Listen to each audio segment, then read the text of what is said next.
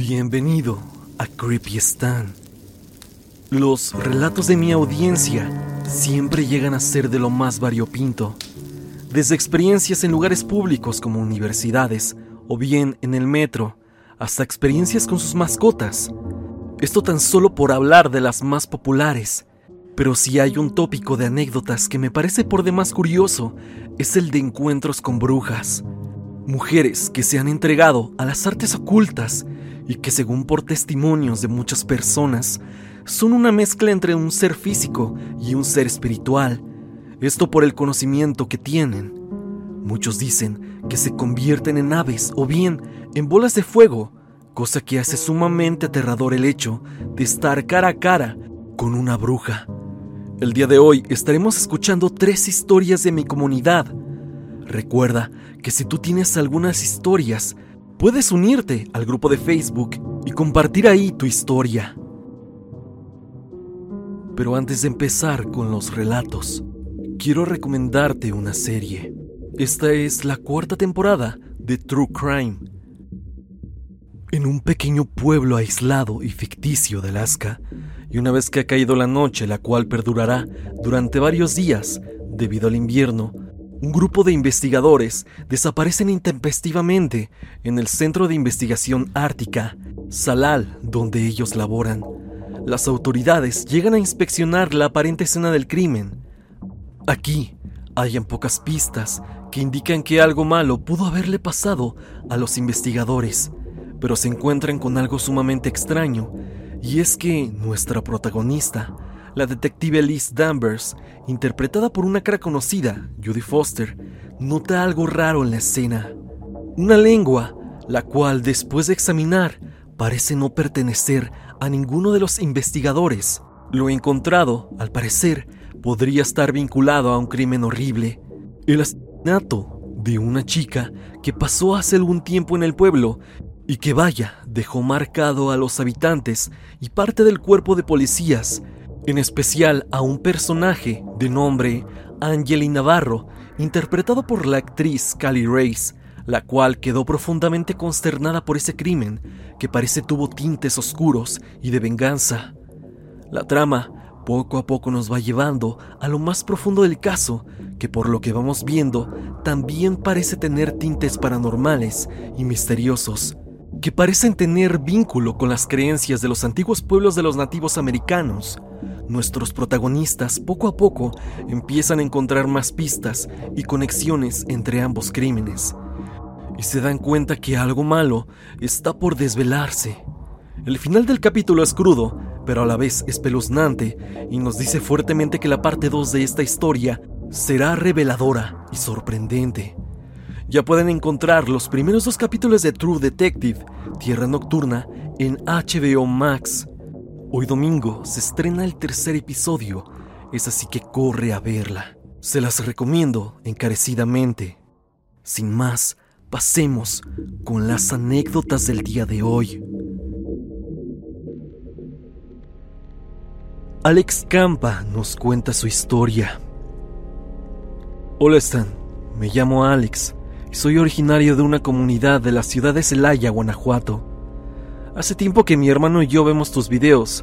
Siempre nos gusta el contenido que haces y las anécdotas vividas por suscriptores. Hoy te vengo a contar una anécdota que me pasó hace como 14 años. Esta historia se divide en dos partes, ya que ambas concuerdan con lo vivido.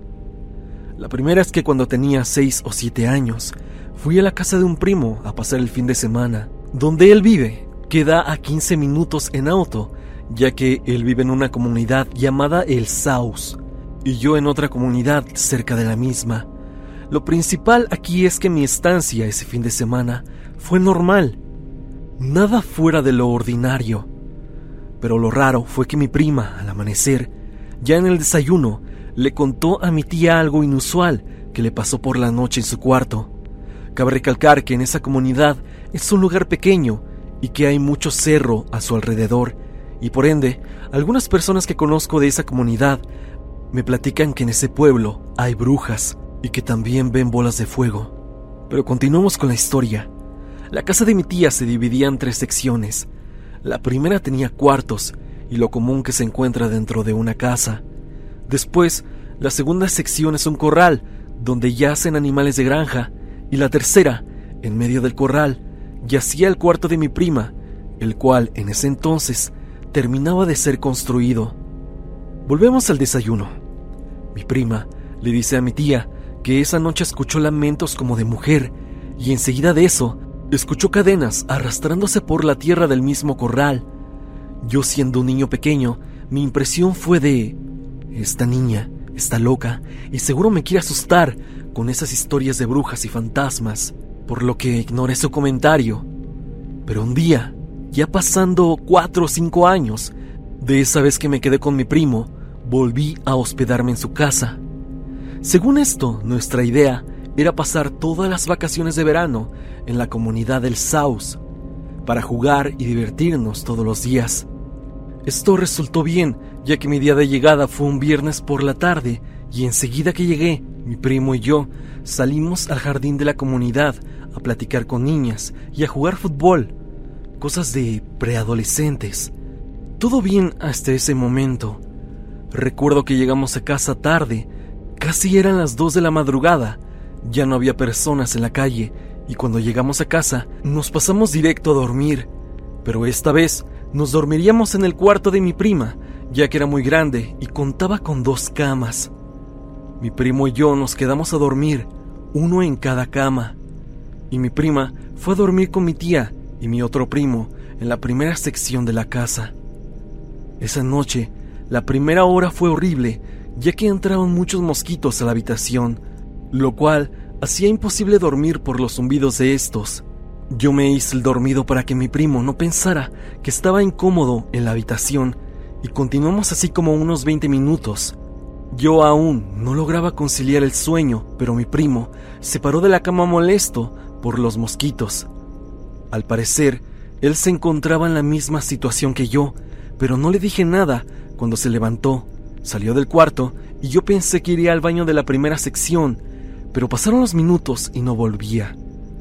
Por lógica, pensé que se quedó en el cuarto de mi tía por la molestia que había en el cuarto de mi prima con los mosquitos.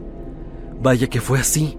Yo me dispuse igualmente ir para resguardarme de los enfadosos mosquitos, pero cuando me quité la sábana para poder levantarme, escuché un quejido profundo que venía fuera de la habitación. Venía de la sección 2, para ser más precisos, el corral. Al oír esto yo sentí un escalofrío recorrer todo mi cuerpo. Me volví a acostar en la cama y a analizar la situación para no asustarme. Supuse que serían los animales de granja, pero no. De hecho ellos, por un momento, hicieron alboroto, como cuando alguien los molesta. Cada vez los lamentos de la mujer se escuchaban más y más, y tras ella el sonido de unas cadenas arrastrándose por la tierra. No puede ser. Estoy atrapado, dije. Con miedo y lágrimas, me tapé aún más con las sábanas. El sonido de lo que había afuera era más duradero y tenebroso. Quise salir corriendo de la habitación, pero... ¿Y si esa cosa, bruja o fantasma, me esperaba afuera, me llevaría un susto de muerte? A lo que procedí a aguantarme con todo el miedo del mundo. Yo decía que eso no era real, que era un sueño. Hice todo lo posible para despertar, pensar que esto no era real, pero no podía. El miedo, los latidos muy altos y el sudor en todo mi cuerpo me decía que esto era real. Me descubrí la sábana de la cara para poder respirar y en ese momento vi y sentí como algunas muñecas y cosas de mi prima del mueble frente a la cama se caían todo se sacudía como si un avión pasara por encima de la casa. Esto fue inusual. No sé qué estaba pasando en realidad. Los lamentos y las cadenas continuaron por más de 15 minutos. Esto fue alrededor de las 3 a.m. y fue algo que no podía creer. La anécdota que mi prima contó ya hace años atrás fue cierta, y yo, por ignorarla, no la creí. Pero esto ahora me estaba pasando a mí, y de la misma forma. Cuando los lamentos pararon y las cadenas cesaron, me tranquilicé un poco y procedí, con mucho miedo, a ver por la ventana que estaba encima de la cama, donde estaba yo asustado. Asomándose, pude ver un bulto que se movía en el área de las gallinas. Esto me paralizó porque pensé que tal vez eso era una bruja. Pero de la nada volvió a escucharse todo otra vez, pero en esta ocasión con más intensidad, asustándome al 100% y reaccionando para taparme de nuevo y soltar aún más el llanto y rezando para que esta situación terminara. Solo estaba yo con esa cosa afuera y por unos instantes sin poder abrir los ojos sentí como ese bulto, o más bien la bruja, me miraba a través de la ventana, esperando a que yo la viera para poder hacer algo conmigo. El sentimiento fue horrible. Tal vez los que hayan pasado por esto saben cuán horrible es ese sentimiento. Todo acabó como a las 4 de la mañana. Yo solo esperaba a que amaneciera para poder irme de ahí. Ya no pude dormir ya que fue difícil conciliar el sueño de toda esa experiencia traumante. Pero fue extraño, ya que todo en el ambiente parecía haber cambiado, ya que cuando todo regresó a la normalidad, aquel zumbido de los mosquitos volvía a hacerse presente. Era como si ellos y los animales también percibieran esa presencia. A la mañana siguiente le dije a mi tía que me llevara a casa porque no me sentía bien le dije que los mosquitos me picaron mucho y que por eso me iba. Obviamente esto era una mentira, pero lo dije para que fuera más creíble mi regreso a casa. Le dije a mi primo que no estaría todas las vacaciones con él y que ya después haríamos algo, pero en mi casa. Y a mi prima, antes de irme, le dije que ya sabía a qué se refería con aquella vez que mencionó algo en el desayuno. Ella no dijo nada, pero ahora sé que esa anécdota que ella contó también me sucedió a mí. No sé cuál fue con exactitud toda su experiencia, pero me imagino que no fue nada agradable. Hasta la fecha no he ido a casa de mi primo, pero nunca les dije a ellos de lo vivido. Solo a mis hermanos y amigos, ya que es la experiencia más aterradora que he vivido y por ende la prueba de que lo paranormal existe y más en pueblos tan pequeños. Tengo amigos y amigas que conozco que viven aquí, en esta comunidad, y relatan historias de brujas y de bolas de fuego que sobrevuelan el lugar, haciéndolo aún más místico. Y bueno, Stan, esta fue mi anécdota. Espero que la hayas leído y te haya gustado. Nos vemos, Stan.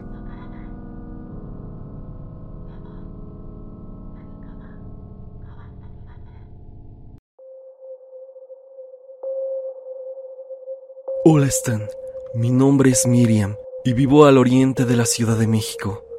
Te quiero contar una anécdota que me sucedió en el año 2014. Yo en ese momento tenía una bebé de un año de edad, por lo que me encontraba muy agotada por los cuidados de esta. Para mí, era muy agotador dormirme entre 5 y 6 a.m. todos los días, por lo que siempre caía rendida. Una madrugada, escuché entre sueños cómo mi esposo me decía, Oye, se te hace tarde para ir a la leche. Entonces yo desperté muy rápido y me abrigué muy bien y salí corriendo con mi bote, sin prender la luz para no despertar a mi bebé, ya que éste se acababa de dormir y no la quería despertar. Al salir, noté que estaba muy oscura la calle y todos los perros aullaban. Cuando pasaba por cada calle en camino a la lechería, cada perro aullaba en su casa. Y sí, Evidentemente me di cuenta de que esto era muy extraño, y es que todo estaba muy oscuro. Cabe mencionar que la verdad iba con mucho sueño y súper agotada. Mi bebé lloraba todas las noches. Desde que se metía el sol no paraba de llorar, como si le doliera algo. Varias veces la llevé a urgencias, pues no paraba de llorar, pero los médicos decían que no tenía nada después de examinarla. Así muchas veces pasé la noche en urgencias, pues no sabía lo que acontecía. Dicho esto, esa madrugada en especial, mi bebé sí pudo dormir bien y mucho más temprano que otros días. Como te platicaba, yo iba a la calle y en mi trayecto tengo que llegar a unas vías de ferrocarril y justamente ahí vi a un gran perro negro, el cual era muy grande, era como del tamaño de un gran danés, pero no era de esa raza. Era como un perro de raza criolla, pero muy grande. Este no dejó de mirarme ni un solo instante, con sus ojos rojos, los cuales yo creí que era por la oscuridad que se le veían así. Yo nunca le temí, solo pasé lejos de él porque quizá me podría morder. Esto fue por simple precaución, así que tuve que rodear la calle para no pasar justo frente a él. El perro solo me veía y no dejaba de hacerlo. Al llegar a la lechería, me di cuenta que estaba cerrada, lo cual se me hizo muy raro. Entonces fue cuando reaccioné un poco y dije, pues, ¿qué día es hoy? Pensaba que ese día no abrirían, pero de pronto, en ese instante mientras pensaba, una anciana pasó por la calle, a lo cual yo me acerqué y le pregunté, Señora, ¿no sabe si hoy es festivo o no sabe por qué no abrieron la lechería? Ella nunca me miró, solo estaba agachada con la cabeza cubierta con su rebozo. Me dijo fríamente que aún no abren porque son las 4 a.m. Entonces yo dije, ¿qué? Como que las 4 a.m. Y me fui diciéndole gracias. Caminé como seis pasos y miré atrás. Al voltear, esa anciana ya no estaba. Se me hizo extraño, ya que la calle era larga y no pudo haber ido a ninguna parte. Y en las casas de ahí nunca vi una puerta abierta. Me fui, pero al término de la calle, ahí seguía ese perro enorme, el cual me miraba sin quitarme la vista de encima. Me armé de valor y pasé justo frente a él. Y me dije a mí misma, no voy sola, Cristo va conmigo, a lo cual me llenó de valor y seguí. El perro solo me miraba, sin hacer nada. Yo volteé en varias ocasiones para ver que no me fuera a morder, pero el perro solo me observaba, no hacía otra cosa. Cuando por fin debía dar la vuelta de esa gran calle, vi cómo sus ojos se ponían más rojos me di la vuelta y seguí mi trayecto a casa, un poco más rápido. Cabe resaltar que todos los perros aullaban en sus casas, menos ese gran perro, el cual estaba en la calle. El regreso se me hizo eterno. Yo llegué a casa, prendí la luz y miré que eran las 3 de la madrugada. Fue entonces que, muy enojada, desperté a mi esposo y le dije que por qué me despertó tan temprano para ir a la leche. Él Bastante enojado me dijo que él nunca me había dicho nada. Muy seria, le conté todo lo acontecido. Por supuesto que no me creyó. Al día siguiente yo se lo mencioné a mi madre y ella me dijo que ese perro era tal vez un demonio o el diablo. Entonces en ese momento sí tuve miedo, porque eso quería decir que estuve cerca de algo de verdad maligno. Tiempo después, en pláticas, se lo conté a una conocida. Le conté que mi niña lloraba mucho y se dormía ya casi al amanecer, y ella me dijo que presentía algo, que mi bebé lloraba porque alguien la acechaba. Entonces yo le comenté lo sucedido tiempo atrás y me dijo que probablemente era un demonio, el diablo, o que la anciana que había visto en la lechería era una bruja, la cual me había sacado de mi casa para llevarse a mi pequeña. Pero como su papá estaba con ella, no pudo hacerlo. Yo le confirmé que creía en sus palabras.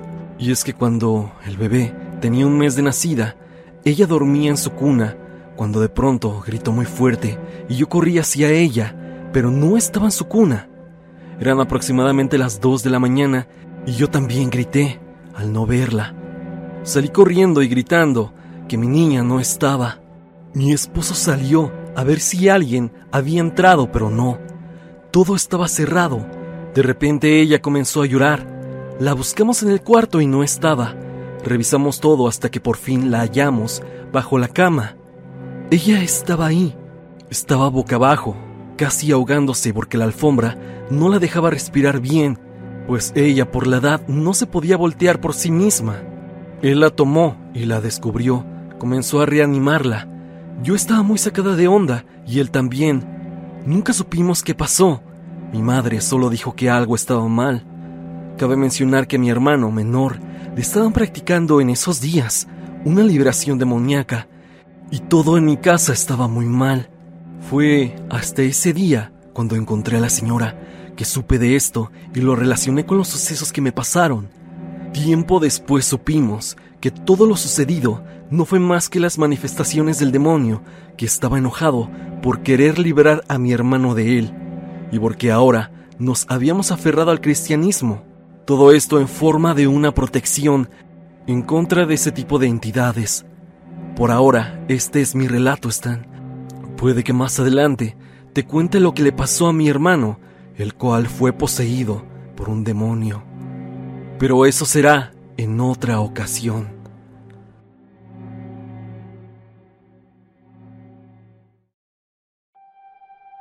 La bruja que se quiso llevar a mi primo.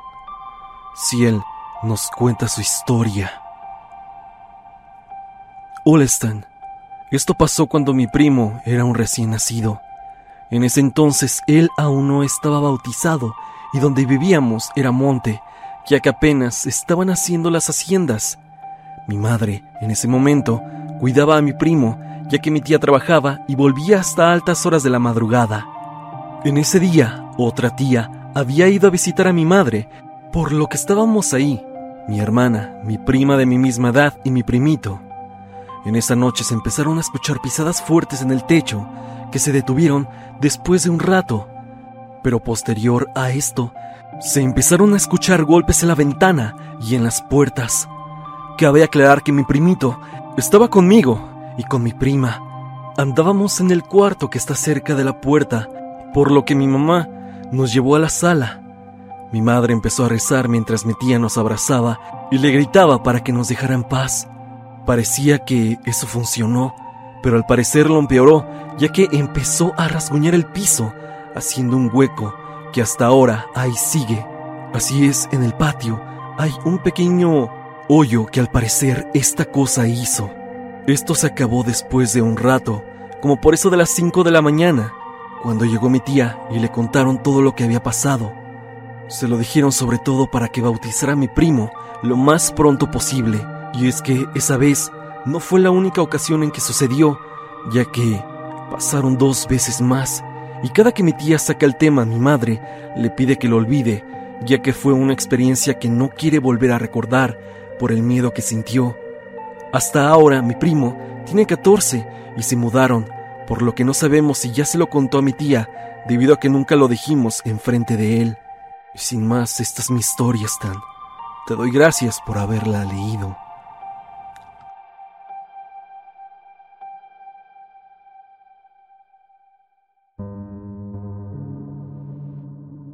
Hasta aquí el video del día de hoy. Espero que te haya gustado. Ya has escuchado algunas historias relacionadas con brujas. Dime, ¿tú tienes alguna anécdota similar? Si así lo es, no lo dudes y envíamela a evidencia.tristan.gmail.com o bien únete al grupo de Facebook y comparte tu historia con toda la comunidad.